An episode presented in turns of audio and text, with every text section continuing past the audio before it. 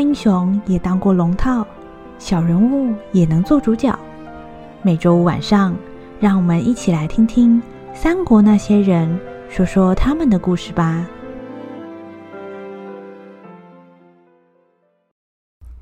第四十五集《书呆子战神副队长》中篇。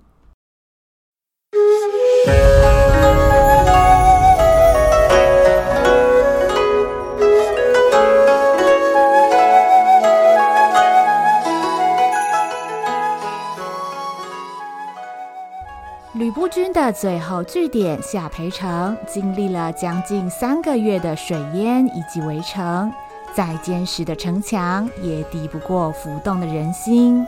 纵横沙场的天下无双，终究因为己方将领叛变，成为了曹操的阶下囚，而徐州的版图也完全纳入了曹操的掌控之中。胜利的曹操带领手下的军队进入了下邳城，而奉命驻守淮南要道的刘备等人，击退了趁机来犯的袁术军后。也接到胜利的消息，回到下邳城和曹军会合。曹大人，哦，玄德啊，哎呦，听说你们又把袁术扁了一顿，辛苦了。派你们去守外围，果然是对的呀。哦，曹大人客气了，职责所在而已。不过这回水淹下邳，虽然打败了吕布。但是水患这么严重，现在又是冬天，百姓难以撑持，这可怎么办才好呢？哎，不愧是人称仁义英明的玄德公啊，请您放心吧。若是把城全淹坏了，要来也没用啊。在进城之前，在下已经吩咐弟兄们，去把附近的河道掘开，相信再过一段时间。水就能顺利退掉了，能收能放，郭家先生真是鬼才啊！玄德公客气了。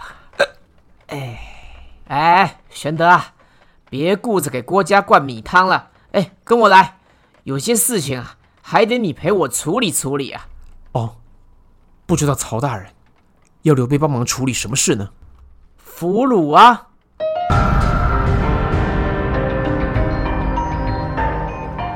曹操、刘备、郭嘉来到白门楼之上，曹营众文武分别列队在两旁等候，而夏侯渊、徐晃则在城楼外驻守。曹操进入大殿，端坐厅堂中央，刘备坐在右侧的座位，身后则有关羽和张飞随侍在侧。好不容易打了胜仗，曹操的心情却不像平时那样洋洋得意。反而若有所思的样子。一般来说，攻取了城池之后，除了政权移交之外，就是要处理战俘。愿意投降的留用，不愿意投降的就杀头。征战多年以来，这件事情经过反复操作，本来应该驾轻就熟。但是今天的状况对曹操来说却不太一样。或者该说是俘虏和以前不太一样。来人，把他们带出来，带战俘。曹操一声令下，几个士兵从外面把俘虏一个一个带了进来。头一个战俘人高马大，身形魁梧，正是吕布。但是此时他披头散发，浑身上下都被五花大绑。身上穿的不再是威武的连环铠，而是破烂的囚衣，只有脸上那股傲视天下的神气，仍然不改战神的威风。嘿嘿嘿，还天下无双嘞！我呸！现在还不是只能跪在这里啊！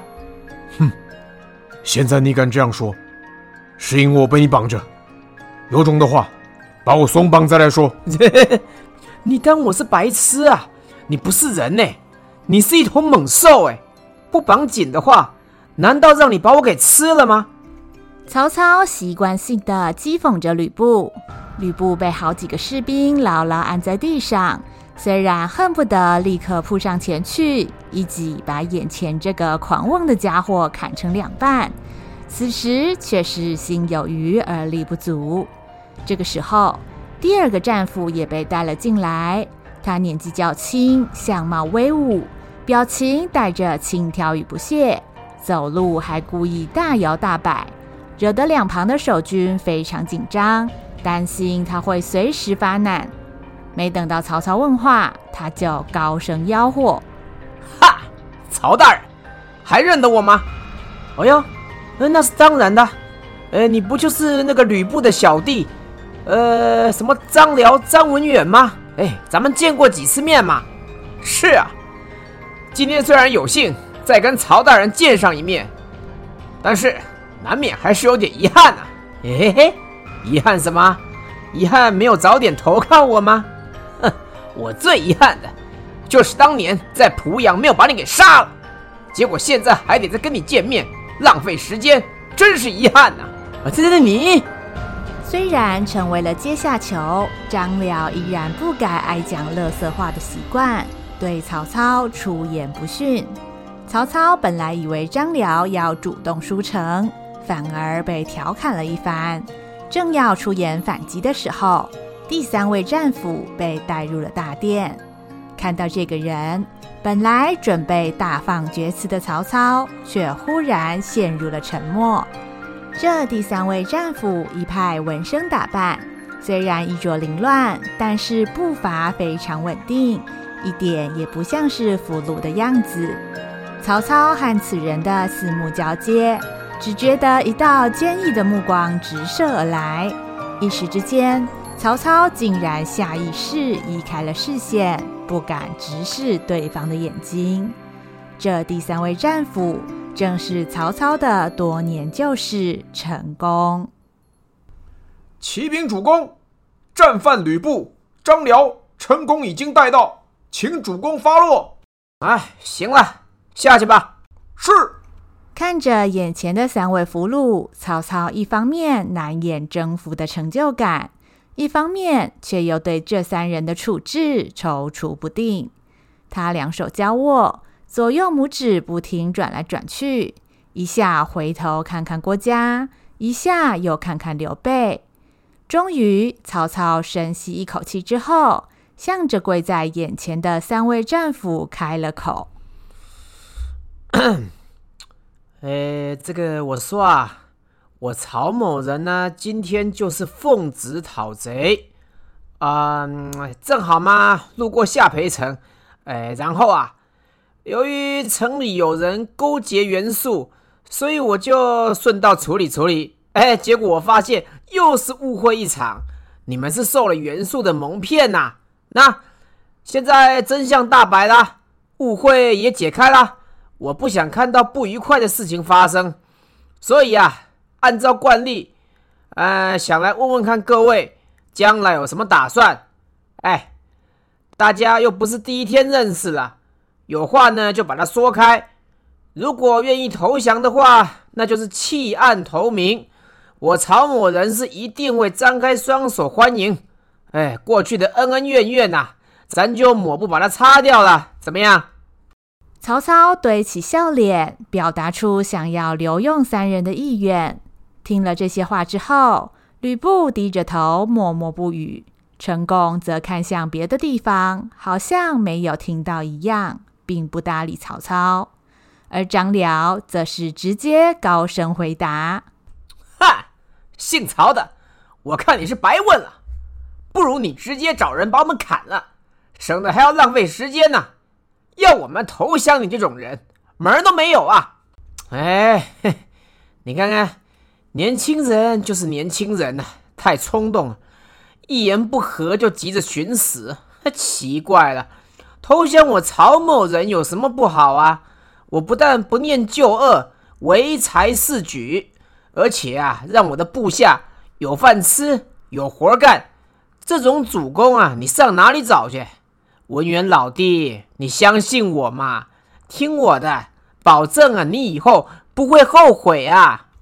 哼听你的保证不会后悔，那是只有你自己这样以为。你就只会出一张嘴，一直骗人。不要说其他人，我想吕伯奢老先生在天之灵一定是非常的后悔，他就是听了你这个奸贼的话，才会死于非命。曹操正要发挥他舌灿莲花的功力劝服张辽，但陈宫此时却立刻出言打断了曹操，甚至搬出过去不堪回首的往事，一点也不留情面。这样熟悉的场景，让曹操不禁又想起了自己的满腹委屈。原本正要展现风度招降张辽。此刻却忍不住像过去一样和陈宫吵起架来。你书呆子，哦不，姓陈的，我警告你啊，说话凭良心呢、你自己也知道吕老先生那件事，咱们都是迫于无奈，不要讲的好像全部都是我害的一样。而且现在是我在审问你们，我才是老大，少在那里给我插嘴。凭良心，你曹操。也知道“良心”两个字怎么写吗？如果你还有良心的话，为什么要假借为父报仇去屠杀徐州百姓？为什么要放水淹没下邳城？你害死了几千几万条人命，你知道吗？曹贼，不用再说了，给我一个痛快吧！我好你个苏丹！这自从和成功再见面之后。每一次的对话都像是点燃的火药，随时会爆炸。成功总是不给曹操辩解的余地，让曹操累积了一肚子的怨怼。上次在下邳城外面，曹操虽然很希望能好好解释，但是才讲了几句话，就又立刻吵起来。后来中间两军对峙，又足足拖了两三个月。现在好不容易战事结束，曹操不想又发生一样的状况。面对陈宫严厉的话语，曹操决定暂时忍耐，等到处理完其他人的事情，再来跟陈宫坐下来谈。想到这里，曹操转头望向了吕布。嗯，哎，哎，公台先生凶巴巴的。好，没关系。既然他现在不想聊，那就等一下再说。哎，放心呐，从刚刚到现在你都没说话，究竟愿不愿意投降？你是想好了没有啊？如果我投降，你要我做什么？啊，那当然是要你帮我修理那些不听话的诸侯啊，什么荆州刘表啦，汉中张鲁啊。哦，对。你以前的老相好淮南袁术，哼，还有河北的袁绍，这些啊都是麻烦人物。如果有你的武艺，加上我曹某人的脑袋，还有哪个诸侯敢不听我？嗯，哎，不是，敢不听皇上的话呢？哎，玄德啊，嘿嘿，你说对不对啊？曹操高谈阔论，讲得忘我，差点忘记刘备就坐在身边。想到一旦又讲出了僭越的言论，恐怕刘备又要对自己说教一番。曹操赶忙改口，还故意问刘备意见，想要确认一下刘备到底有没有听见。刘备听见曹操问他，并没有多说什么，只是慎重其事的点了点头，看起来好像没有不高兴的样子。曹操暗自松了一口气。接着又转头看看吕布的反应，帮你打倒这些人，然后呢？然后那还用问啊？要是把这些人都搞颠了，以你这样的战功啊，不是大将军也该是大元帅了。一人之下，万人之上，你想想看，那该是多抛头露面的事啊！呃，哎，主公啊，抛头露面这个说法。好像怪怪的，不讲清楚的话，还以为你要吕将军去卖身呢。哎，什么卖身呢？不是，我的意思是，呃，好拉风，好神气，那该怎么说啊？出人头地。哎，对对对对，哎，我就是说出人头地啊。哎，凤仙呐，怎么样？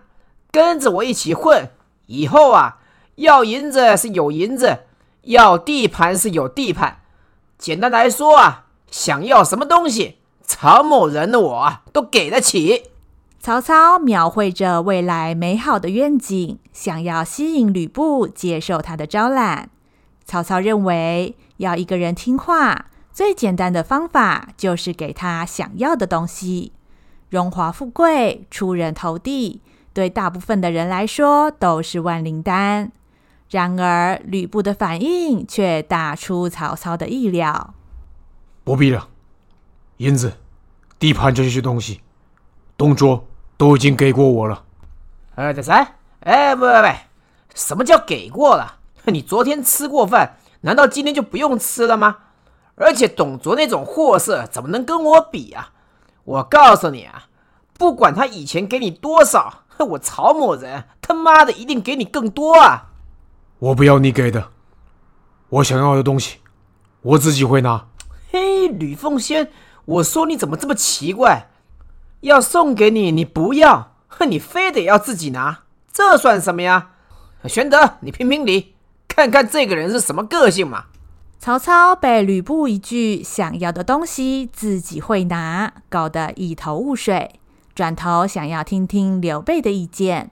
刘备从座位上站起身，走进了被五花大绑的吕布。吕将军，你说想要的东西要自己拿，是代表你想要自己做决定的意思吗？没错，拿别人的东西就要听别人使唤。我不想再听其他人的命令，我的人生我自己决定。那如果遇到不能自己做决定的时候呢？要是有人。不让我自己做决定，我会把他杀了。听见吕布的回答，刘备回头转向曹操，语重心长地说道：“刘备敢问曹大人，是否有心招揽吕布吕将军为朝廷效力？”“是啊，富贵之门已经打开了，就等他走进来。如果他愿意，马上就可以为皇上效劳了嘛。”既然如此，刘备恳请曹大人打消这个念头。诶，是这这是什么？如果遇到有人投降，以刘备过去的作风，通常是怀柔以对。但是像今天这样强烈反对接受敌方投降的态度，曹操还是第一次看过。不止曹操，连站在刘备身后的关羽和张飞也不禁大感吃惊。喂，二哥，大哥今天怎么怪怪的？以前在徐州的时候。我们死劝活劝，他就是要收留吕布，怎么他现在这个态度啊？嗯，大哥所做的事情，一定有他的理由。闭嘴，认真看哦。哎，等一下，等一下，信息量太大了。我今天是脑袋出问题了吗？哎怎么你们每一个人讲话都让我料不到呢？喂，玄德，你倒是讲清楚嘛。曹大人。吕将军说了，他不想再被人家使唤，这代表他不会愿意再屈居他人之下。他所想要的，是自己决定自己的人生。不管今天曹大人给他多少，终究是要他为曹大人卖命。既然是当曹大人的手下，那如果遇上意见相左的时候，究竟是由谁决定呢？嗯，要是吕奉先当我的手下。有问题的时候，当然是我说了算嘛。也就是说，如此一来，遇上意见相左的时候，曹大人是由不得吕将军自己做决定的。吕将军刚刚说过，如果有人不让他自己做决定，他会把那个人杀了。这个意思，是不是代表他会杀曹大人呢？曹大人。您还记得丁原和董卓的事情吗？这两个人都是活生生、血淋淋的例子。除此之外，如果让这样的人帮皇上效命，若是哪一天皇上不让他自己做决定的时候，他岂不是要造反吗？说到这里，曹操才明白为什么刘备会一反常态。过去丁原拔擢吕布，让他担任主簿和骑兵队队长。如果不是丁原发掘了吕布，或许他一辈子都未必有机会出头。而董卓更是让吕布尝到了飞黄腾达的滋味。在他担任董卓手下头号大将的时候，高官厚禄、锦衣玉食，可说是样样俱全，过的是许多人梦寐以求的生活。但是吕布不想让人左右自己的决定，不管提供再多的金钱或是再高的官位，都没有办法让吕布完全驯服。姑且不论曹操是否真的有能力比董卓和丁原给的更多，真正的问题症结在于吕布要的不是更多的钱，他要的是自己挣来的钱。唉，好吧，这样一说我就明白了，难怪玄德你会这么紧张。要是把吕布找来做事，未来不只会给我找麻烦。哪天呐、要是威胁到皇上，哼，这就真的头大了。毕竟这技术上啊，等于是在家里呀、养一头野狼，什么时候会反咬你一口，谁知道呢？但是如果不能留用吕布，莫非是要把他放走吗？此事也万万不可。淮南袁术的魏政权势力仍在，若是放走吕布，很可能前往投靠袁术，如此一来，一样会对朝廷造成威胁。不能留又不能放，呃，所以你是叫我把他杀了吗？嘿，你什么时候变得这么狠啊？刘备并不愿意随便取人性命，然而今日为了减少战祸，为了维稳汉室，刘备别无选择。刘备说得斩钉截铁。脸上罩着一层寒霜，这让曹操差点吓出一身冷汗。过去曹操常常觉得刘备太过仁慈，甚至有些优柔寡断。但是今天曹操却意识到，如果事情牵扯到汉室政权的稳定性，刘备将会表现得非常果决，果决到像是变成另外一个人一样。嗯。嗯，既然这样，来人，把吕布推出去，斩首示众。是。曹操一声令下，几个士兵架住吕布，准备将他带往教场行刑。听见曹操准备将自己处死，吕布的脸上找不到一丝恐惧，更多的只是藐视和不平。他转头一看。看见跪在一旁的张辽和陈宫，平常不爱说话的吕布，这个时候忽然觉得有很多的话想讲，但是一时却不知道从何说起。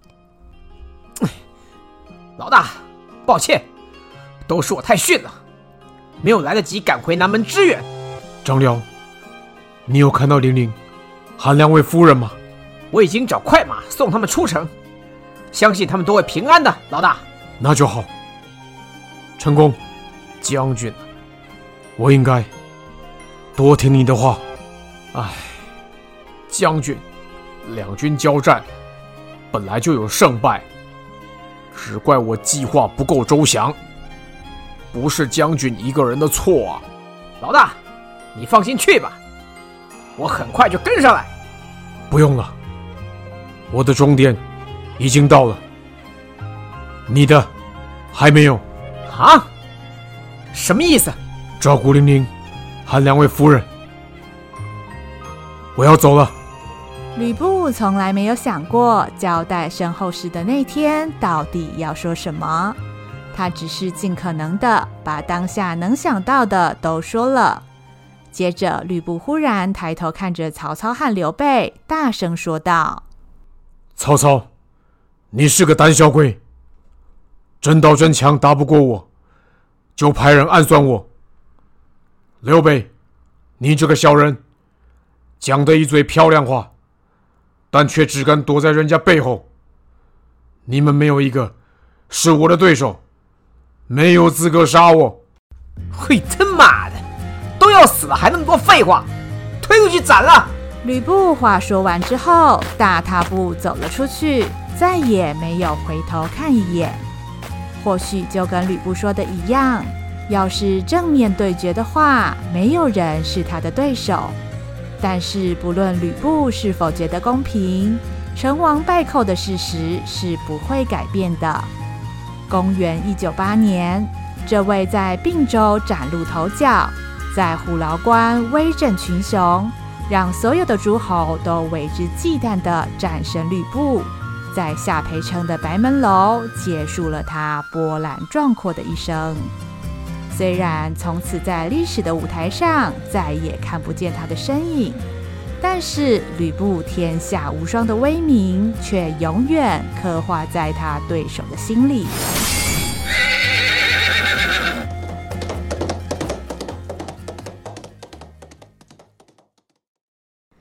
发落了吕布之后，大殿上剩下张辽和陈宫。曹操看着跪在前面的两人，思索了一番之后，向着张辽开口问道：“嗯，怎么样，年轻人，考虑清楚了没有啊？真的不愿意留在我曹营打拼吗？你们家将军想不开，该不会你也想不开吧？哼，不必说了。”我是不会投降的，我下过决心，我老大去哪里，我就跟到哪里。你已经杀了我老大，就连我一起杀吧！哇，这个年头啊，这么讲义气的人真的不多了。要是杀了你这样的义士，我看我曹某人的名声就永远救不起来了。算了，呃，我不杀你，你要滚去哪儿？你自便吧。来人，松绑！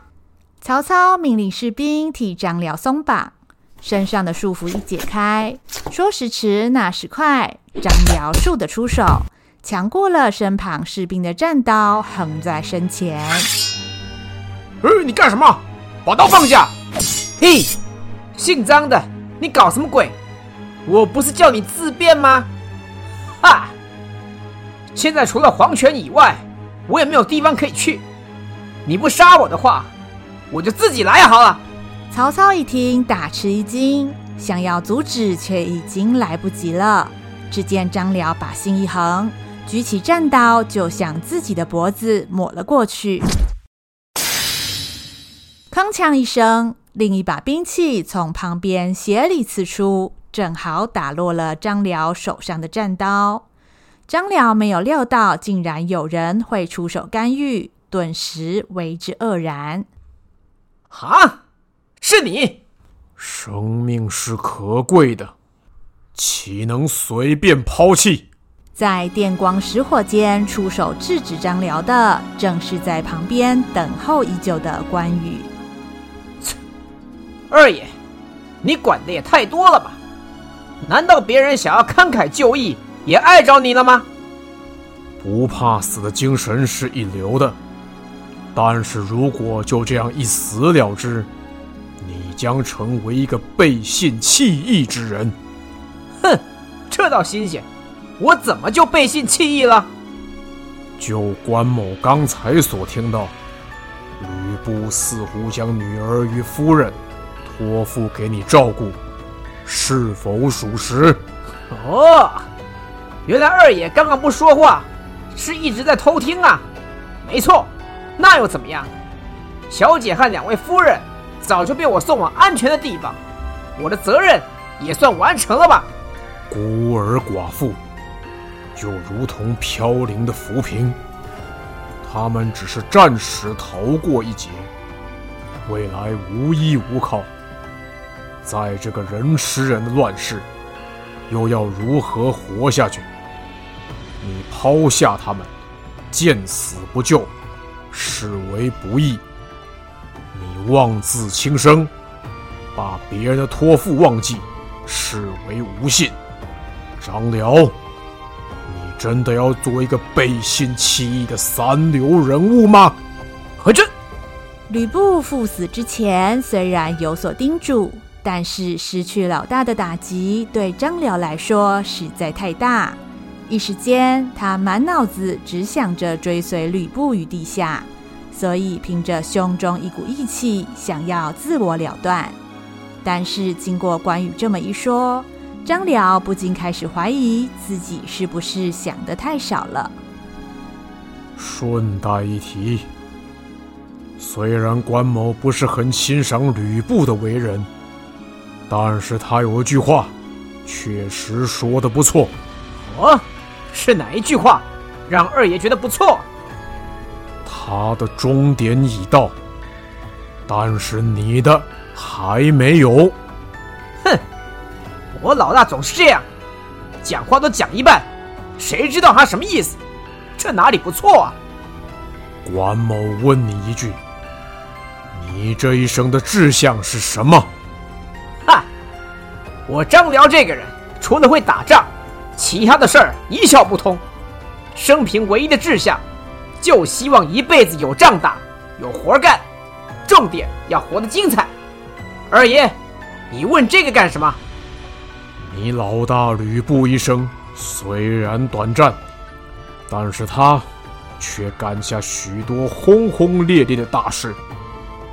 虎牢关威震十八路诸侯，长安城刺杀国贼董卓，袁术四世三公也在徐州被他击退。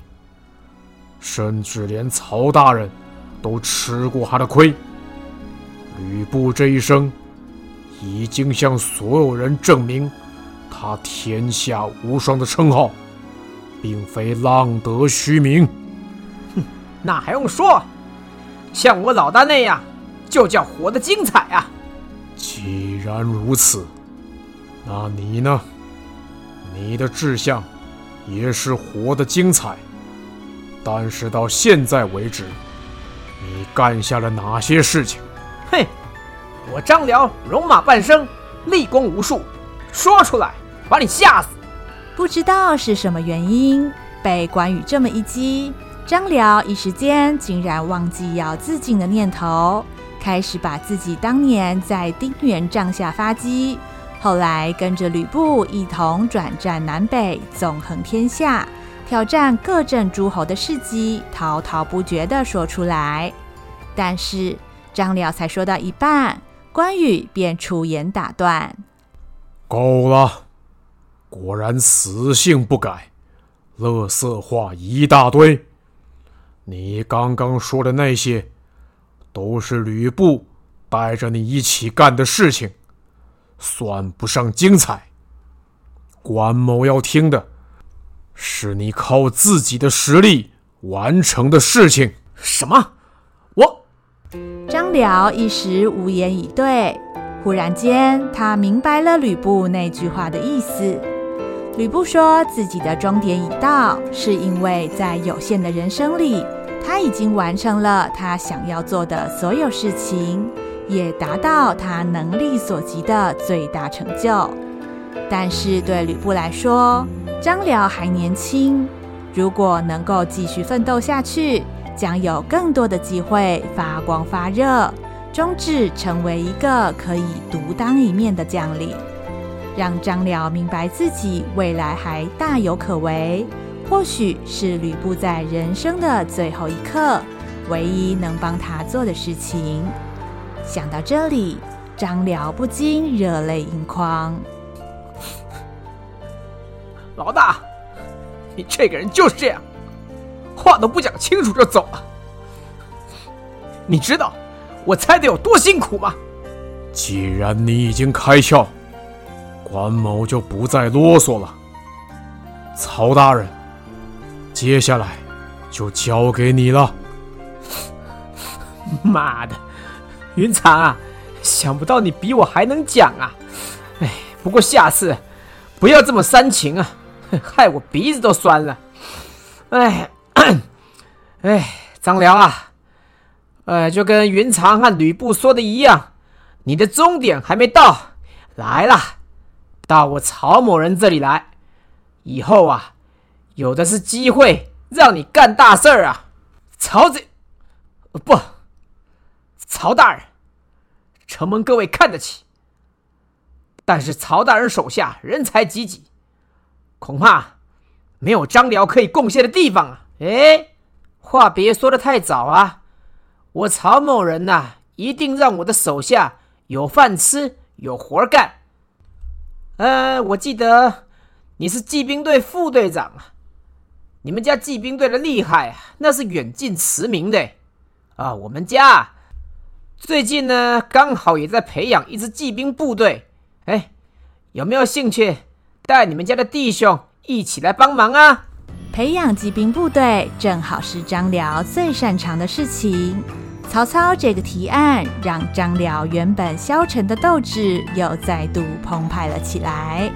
张辽转头望向成功，成功默默地向他点了点头。虽然成功不希望曹操强大，但是他却更不希望看到张辽牺牲。彼此没有言语，但是眼神已经说明了一切。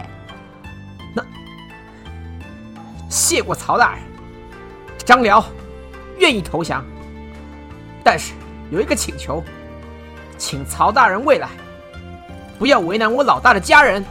哎，这个不用担心了。你当我曹某人是什么奸险小人啊？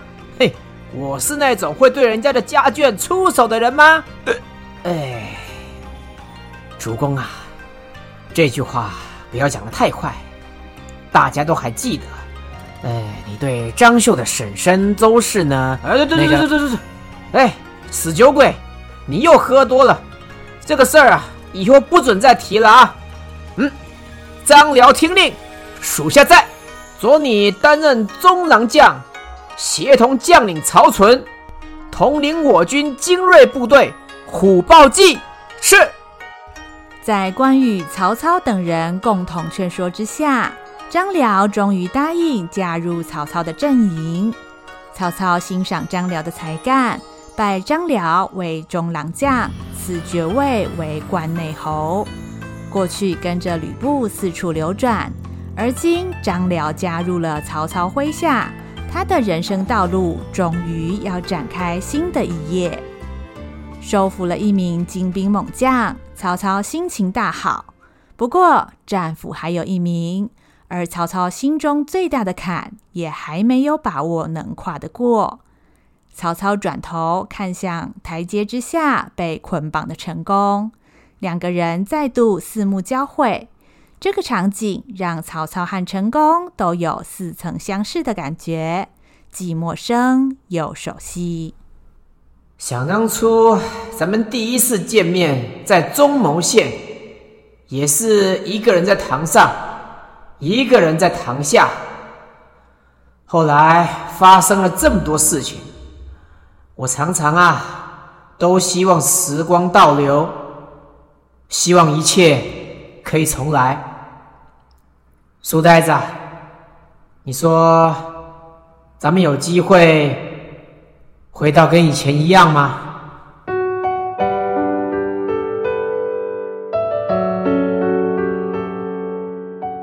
下一集，书呆子战神副队长后篇。